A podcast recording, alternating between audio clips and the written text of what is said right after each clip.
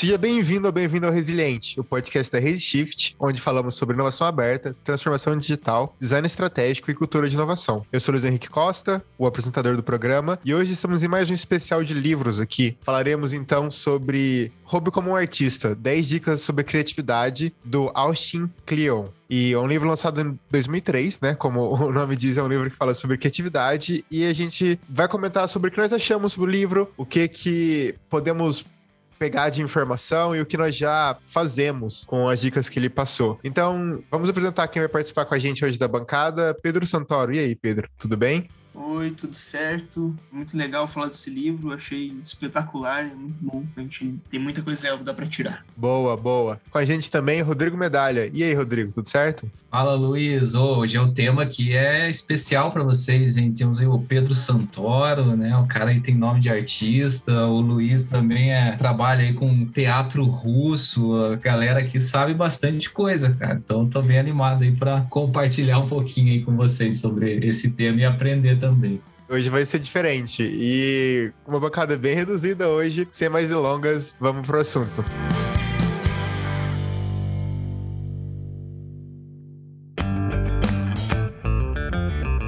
Eu tava pensando aqui, Luiz, como que eu ia começar, né? Pensando aqui como que a gente ia puxar esse assunto, aí me veio uma inspiração. Eu já tô colocando em prática aqui o que eu aprendi no livro. Tem uma frase muito famosa que é assim: Na natureza, nada se perde, nada se cria, tudo se transforma. Sabe quem que é o autor dessa frase? Sou eu.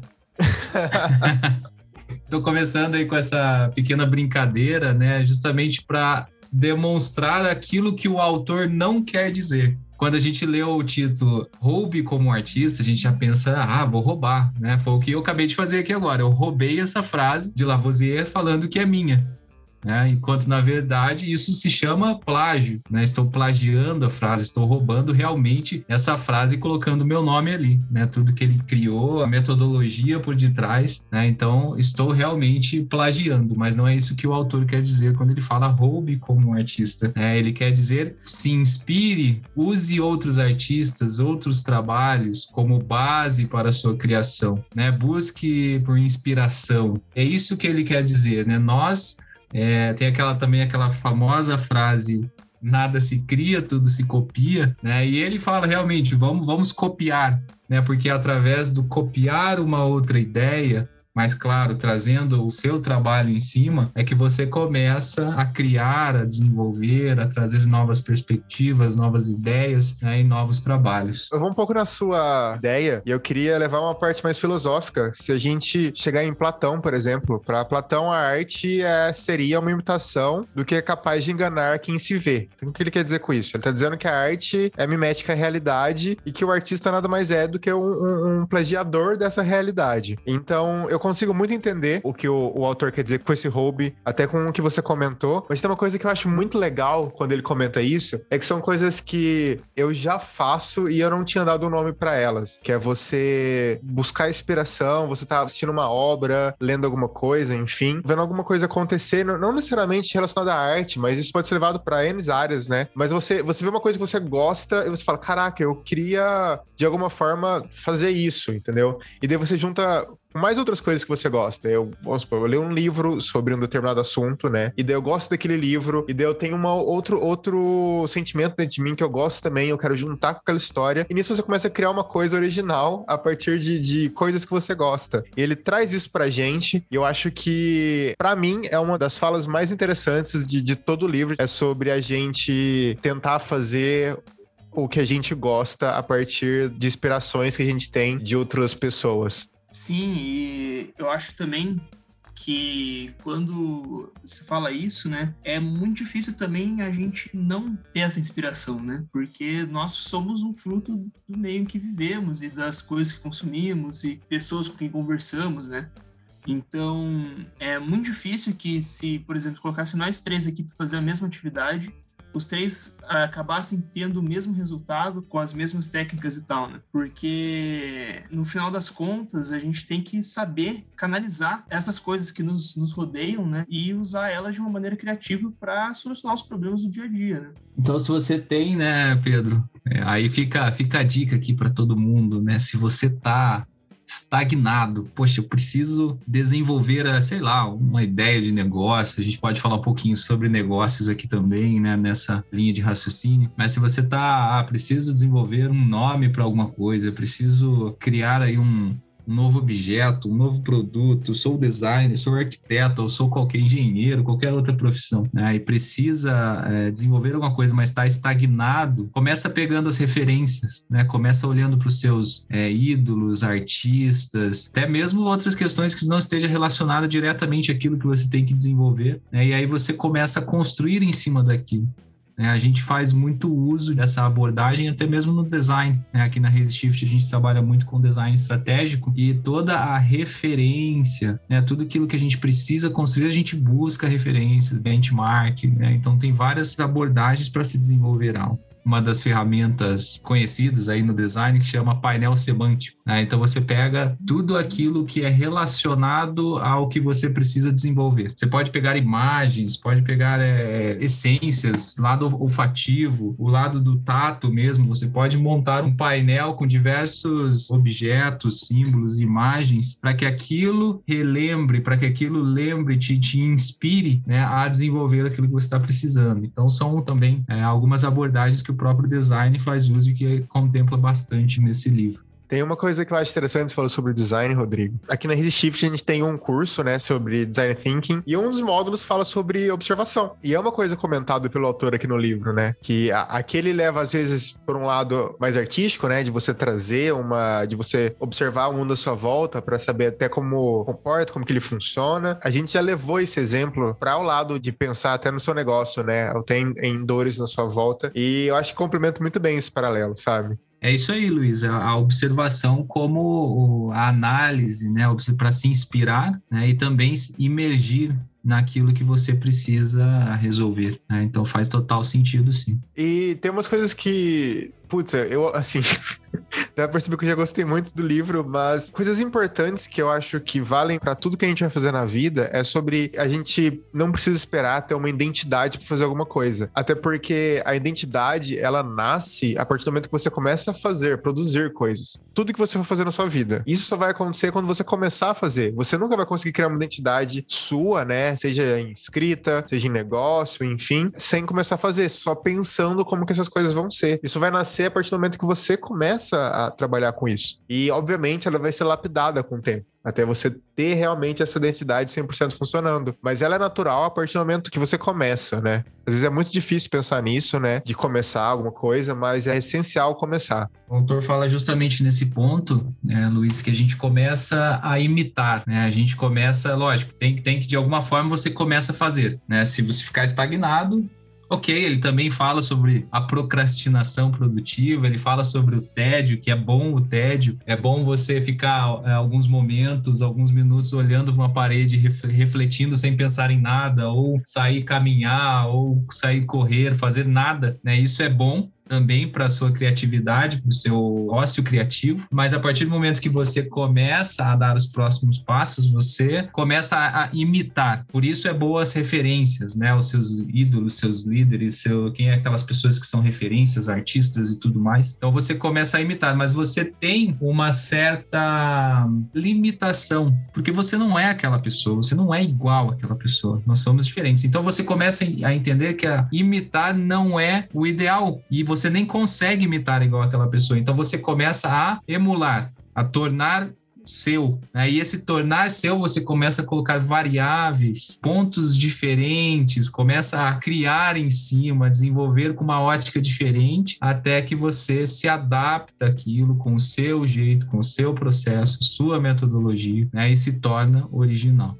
É, e é muito importante também que ele fala que é não ter medo disso, né? Você não ter medo de começar, né? É sempre a parte mais difícil de qualquer processo criativo, pelo menos para mim, é começar efetivamente ele, né? Eu acho que uma dica muito valiosa que ele dá nesse livro é ele falando que você tem que, talvez, é, uma boa maneira de você começar a fazer as coisas é justamente começar fazendo aquilo que você gosta, né? Porque é muito mais fácil você chegar, né, descobrir quem você é e descobrir o que você faz bem fazendo aquilo que você gosta. Em vez de começar com projetos mirabolantes só por, ah, tem que resolver um, um problema que não me interessa, por que você não começa resolvendo aquele problema que te interessa, né? Que dê motivação para estudar, para pensar sobre, né? E que te dê gosto de resolver, né? Com todas as coisas. É, eu lembro de uma frase dele que é tipo aquele clichê do ah, você tem que fazer uma coisa que você sabe. E ele diz: não, você tem que fazer uma coisa que você gosta. São coisas completamente distintas. E eu concordo completamente com isso, Pedro. A gente tem que fazer realmente uma coisa que a gente gosta. E isso, mais uma vez, serve para tudo que a gente vai fazer.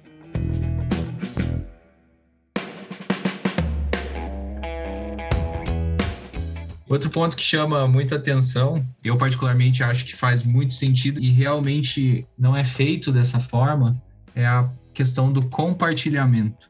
A partir do momento, lógico, que você imitou, você emulou, tornou seu, criou, né, tá ali bonito, a sua ideia, ou seu produto, ou seu serviço, ou seu desenho, tá ali, bonito. As pessoas tendem a esconder, né? Colocar aquilo no cantinho e aquilo é meu e não compartilhar. E aí que está o grande erro porque é importante que você pegue aquilo que você desenvolveu e compartilhe com outras pessoas. Né? Eu posso trazer isso para o mundo dos negócios, né? desenvolvimento que a gente fala bastante sobre startups aqui na Raise Shift. É, muitos empreendedores estão iniciando aí suas jornadas empreendedoras, desenvolvem aquela ideia, né? E nossa, minha ideia é sensacional, minha ideia é maravilhosa, e esconde aquilo, né? Enquanto ao compartilhar aquilo que você está pensando, criou, desenvolveu, você está trazendo outras outras pessoas para olhar com uma ótica diferente. Porque o que é importante não é só aquilo que converge, mas assim aquilo que diverge pensamentos divergentes, óticas diferentes, mindsets diferentes, pode trazer uma ferramenta diferente para você avaliar, né? Pode trazer outras sugestões para você adaptar, para você somar, né? Ou até mesmo sugestões para você cortar né, fazer, reduzir. E fazendo também, Luiz, né, um, um link para os nossos projetos aqui da Resishift, né, quando eu falo em compartilhar, né, nesse compartilhamento de algo que você tem, que a sua empresa tem, eu falo também em inovação aberta. Aqui na Raise Shift, nós coordenamos vários projetos de inovação aberta entre empresas de diversos portes, né, de pequeno porte, médio porte, grande porte, grandes multinacionais também, e conectamos elas com outros agentes do ecossistema.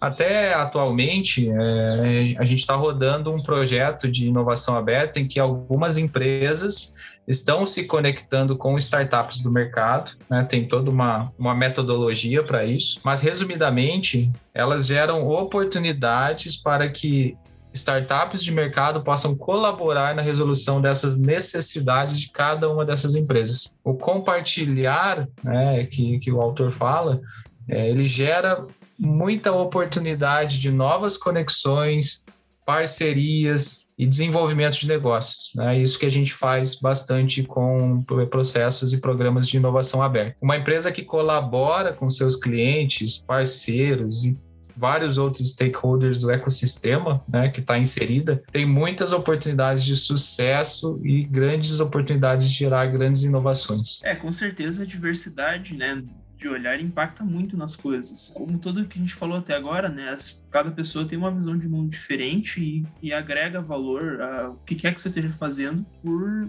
trazer uma nova ótica, né? E é importantíssimo a gente também não se fechar, porque muitas vezes a gente fica preso num pensamento achando que aquilo é a solução e é uma falsa solução para algum problema, né? Acha que tem uma, uma ideia genial e quando vai ver essa ideia nem é tão genial assim, justamente porque você fica preso naquele pensamento de não, isso aqui tem que ser bom, isso aqui tem que ser bom e não tem nenhuma outra pessoa te dando algum feedback sobre aquilo que está fazendo e tal, né? É crucial, eu diria, se compartilhar as coisas. Gosto muito da palavra que você utilizou, diversidade, tá, Pedro? É, é inovação, criatividade e diversidade andam lado a lado, né, de mãos dadas. Pedro comentou sobre, sobre compartilhar e a questão de diversidade e tal, sobre os olhares. Tem uma coisa muito legal que, quando eu tava lendo, eu lembrei da, da é sobre a geografia não importa mais, né? A gente tá vivendo num mundo completamente conectado e você não precisa das pessoas que estão só na mesma cidade que você, no mesmo bairro que você, para você trocar uma ideia, para você trabalhar junto, né? Aqui na Shift, por exemplo, quando eu tava lendo ele falou isso sobre você tem que conhecer pessoas que estão na mesma comunidade que você, que gostam das mesmas coisas que você, mas estão, sei lá, morando em outro país, morando em outro estado. Aqui na Shift, né, a gente trabalha trabalho com pessoas do Brasil inteiro. E isso traz um monte de cultura diferente, né? Porque o Brasil é um país completamente grande, né? É um país gigante e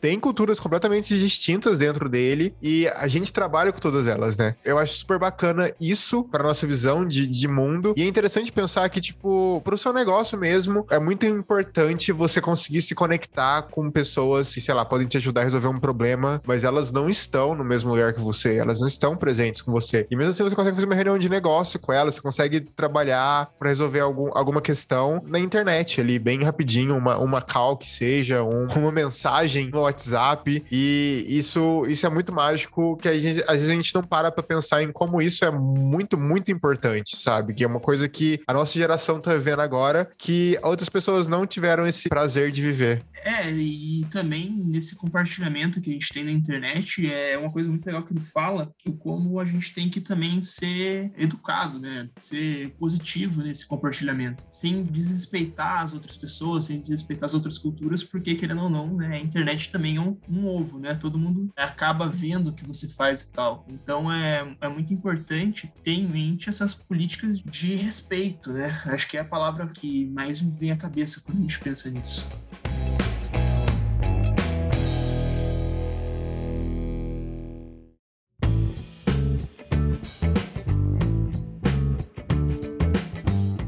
Coisa legal, assim, de se pensar também quando a gente está tratando de criatividade é que muitas vezes a gente se depara com bloqueios criativos, né? E isso são coisas normais, que eventualmente todo mundo passa. Então, uma coisa que ele fala, no, o autor fala em um dos capítulos, é justamente da importância da gente ter esses outras atividades paralelas à, à atividade principal que a gente está fazendo, né? Nem que sejam hobbies, coisas só para te distrair um pouco, de te tirar daquela fixação de resolver algum problema, de pensar em alguma coisa nova, porque esses momentos também são esses momentos de lazer, esses momentos de até mesmo não de lazer, né, mas que você está pensando em outras coisas, eles podem trazer ideias interessantes também, né? Eu adotei uma política aí nesse último ano que eu não tomo mais nenhuma decisão importante sem dar uma volta de bicicleta, porque é um momento para mim que eu consigo tirar a cabeça, sair um pouco da frente do computador, sabe? Como né, nessa época a gente está vivendo quase tudo é feito no computador. É é um momento de sair um pouco na frente da tela, de olhar o mundo, olhar as pessoas ao nosso redor e, e ter aquela inspiração, né? Que ele fala durante o livro inteiro de roubar do mundo, né? Esses momentos são importantes para isso também. E o nome disso é descansativo. Quando a gente vai para além de, sei lá, ficar parado, ler alguma coisa, sair do nosso trabalho, mas usar isso para fazer alguma atividade física é, é mega importante. O nome disso é descansativo. Funciona a partir de 30 minutos.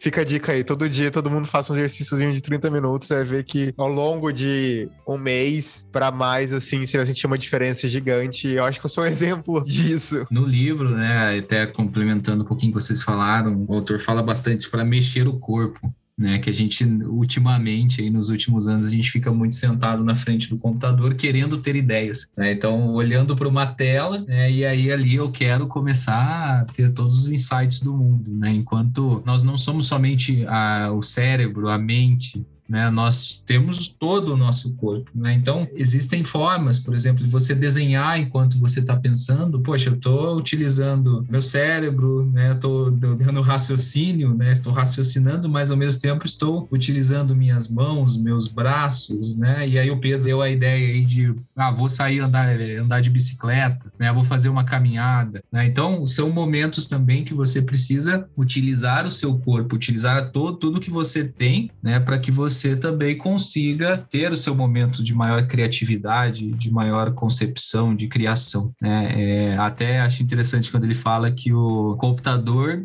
liga uh, o perfeccionista em nós. Né? Aí a gente começa a refinar, a detalhar uma ideia antes mesmo de ter essa ideia. Né? No computador a gente senta aqui, ah, agora eu tenho que terminar, agora eu tenho que fazer. Né? Enquanto eu nem tive a ideia, eu nem comecei a me inspirar, né? Eu já estou pensando em finalizar. É, é, muito legal esse negócio da, das mãos, de você, que, que ele comenta sobre eu tento pegar os meus sentidos e quando eu tô com uma caneta eu sei da textura dela, do cheiro da, da caneta ali, tudo isso. Me lembrou bastante o Jackson Pollock, né? Que é o pintor expressionista abstrato norte-americano e a técnica dele de dripping painting, que a ideia é ele não pensar e o corpo fazer as manchas acontecerem, né? Um, é um artista bem famoso e toda essa ideia dele realmente é, é utilizar o corpo para pintar, não é uma pintura que ele pensa num, em alguma forma, enfim. E os quadros dele são, eu acho, bem legais, assim, toda essa carreira dele de dripping paint. E são quadros gigantes, assim, ele usava telas enormes, não era um quadrinho assim que ele colocava num tripé e pintava, não, ele jogava no chão justamente para conseguir usar todo o corpo dele para fazer os movimentos. Exemplo legal também, diferente, é, Luiz, para somar aí com a sua técnica, a gente aqui na Raise Shift já trabalhamos aí um case de sucesso nosso com peças de Lego. Né? Então a gente tinha ali um objetivo bem, bem complexo para ser trabalhado com uma equipe de uma organização. Isso é, já era durante a pandemia, nós tínhamos um workshop presencial marcado, e aí com a vinda da pandemia tivemos que fazer tudo de forma online, mas nós enviamos um, para cada uma das equipes, né? Nós enviamos um kit de peças de Lego para que elas montassem a aquilo que elas queriam representar ou falar, né, como resultado desse, desse workshop. E aí foi toda a construção, né, e aí a gente fala bastante sobre a construção com as mãos, né, às vezes eu não consigo falar, conceber em palavras, mas eu consigo conceber aquilo que eu quero expressar através de uma forma, de algo que seja tátil, né, e eu consigo expressar de uma forma mais clara, mais rápida, com menos medo, né, de utilizando diferentes formas. Né? Então acho que é, é bem interessante também a gente sair um pouco somente do olhar, do pensar e começar a utilizar o corpo mesmo.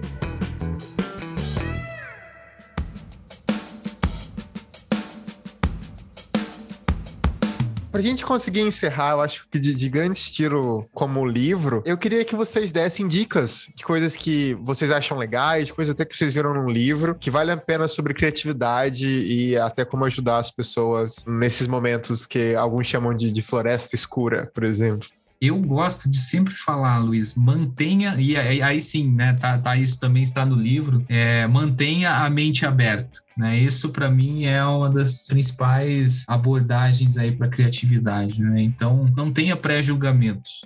Né? Ah, isso daqui não vai dar certo, ah, isso daqui tá feio, isso daqui tá ruim, isso daqui ninguém vai gostar. Você nem mostrou ainda, né? Você já tá pensando no que os outros vão achar. Então, mente aberta, né? O compartilhamento com outras pessoas, o aprendizado, o autor fala, fala sobre escolarize-se, né? Que escola é uma coisa, mas você ir atrás do aprendizado, você ser curioso, você investigar, você ser cara de pau. Né? Eu falo bastante que empreendedor é cara de pau, ele tem que ir atrás, ele tem que buscar e, e, e ser curioso, né? Então, para todos também, não só para o empreendedor. Então, busque conhecimento, se inspire, né? mantenha a mente aberta, focada e procure referências que você gosta, né? Pode colar na parede do seu quarto, do seu escritório, fotos que te anime, que te dê inspiração, né? Pode, enfim, arrumar e organizar todo o espaço que você vive diariamente, né? E tudo isso vai gerar inspiração para o seu desenvolvimento criativo. Boa. E você, Pedro? Assim, acho que a dica mais legal que eu consigo dar, que eu tirei do livro aí, o nome do capítulo é Criatividade e a Subtração né? Que eu acho que nesse mundo que a gente falou tanto aí de superconectividade aí, que a gente está ligado com pessoas do mundo inteiro, cheio de informação, é muito importante a gente saber filtrar essas coisas também, né? Então, vou dar aqui uma dica de um, um webinar que os inovadores inquietos realizaram um tempo atrás. O nome dele é Criatividade Encaixotada. Lá foram feitos alguns exercícios que eu acho muito legais de treinar criatividade. Eu fiz ontem, inclusive, que justamente de coisas assim simples para você se limitar, sabe? Porque a limitação muitas vezes ela pode servir de inspiração. Um exemplo, um exercício que a gente fez, né, que tem nesse webinar aí, é de, por exemplo, você escrever um texto só com sete palavras dentro de um determinado tema. Quando você fala isso, parece muito uma coisa muito impossível, né? Tipo, nossa, eu não sou escritor, eu não sei escrever, mas você se forçar essas coisas é, e pensar nas restrições como oportunidades ao invés de só problemas, muitas vezes podem te ajudar, sabe? Pode te impulsionar a resolver os empecilhos por qual você está passando, os problemas que você precisa resolver de uma maneira muito mais eficiente e até mesmo inovadora, sabe? Então acho que essa é a minha dica, hein? Putz, eu, eu concordo justo muito com vocês que você falou, porque tem aquela frase, né, que liberdade não é criatividade. Eu vou nessa, nessa leva de até da, da, subtração mesmo, em questão de escrita ou de pensamento que seja, eu acho super importante escrever antes e editar depois. Tudo aquilo que o Rodrigo também comentou sobre quando a gente está sentado no computador, parece que a gente tem uma ideia de que tem que entregar uma versão final daquilo. E no, no final das contas, eu acho que a gente precisa de um espaço, seja ele num papel, seja ele num, num notebook sentado na sala, não importa onde for, eu acho que a gente tem que ter em mente que a primeira coisa que a gente faz, questão de criatividade, é escrever o que a gente gosta mas sem medir palavras e deixar para uma segunda revisão, seja a coisa que for. Só queria deixar também uma, uma frase do livro que eu achei muito bacana, que é você é parte de uma linhagem criativa. Portanto, você não está sozinho. Né? Por mais que você esteja aqui, poxa, estou num bloqueio, estou sozinho aqui, o que, que eu faço? Né? Você tem toda uma linhagem, toda uma genética. Pessoas que já estiveram antes de você, para você roubar, né? E aí finalizando com o título do livro, né? Roube como artista, sim, base naquilo que outras pessoas já criaram e faça a sua forma original. Ah, lembrando também, o próprio design estratégico, que é um dos pilares de negócios da Resishift, é uma abordagem abdutiva, ou seja, que trabalha através do conhecimento gerado por outras pessoas. Né? Quando a gente fala sobre os momentos de imersão, observação, ideação, validação e por aí vai, a gente fala em criar junto, né? utilizando ferramentas, claro, criativas, para a gente alcançar um resultado desejado. É isso mesmo, perfeito, Rodrigo. Aqui na descrição vamos deixar o link para o nosso blog post para continuar a discussão lá. Queremos encontrar vocês nos comentários do nosso blog post. Vamos levar a discussão para lá. E o Resiliente dessa semana fica por aqui. A gente se encontra semana que vem. Tchau, tchau.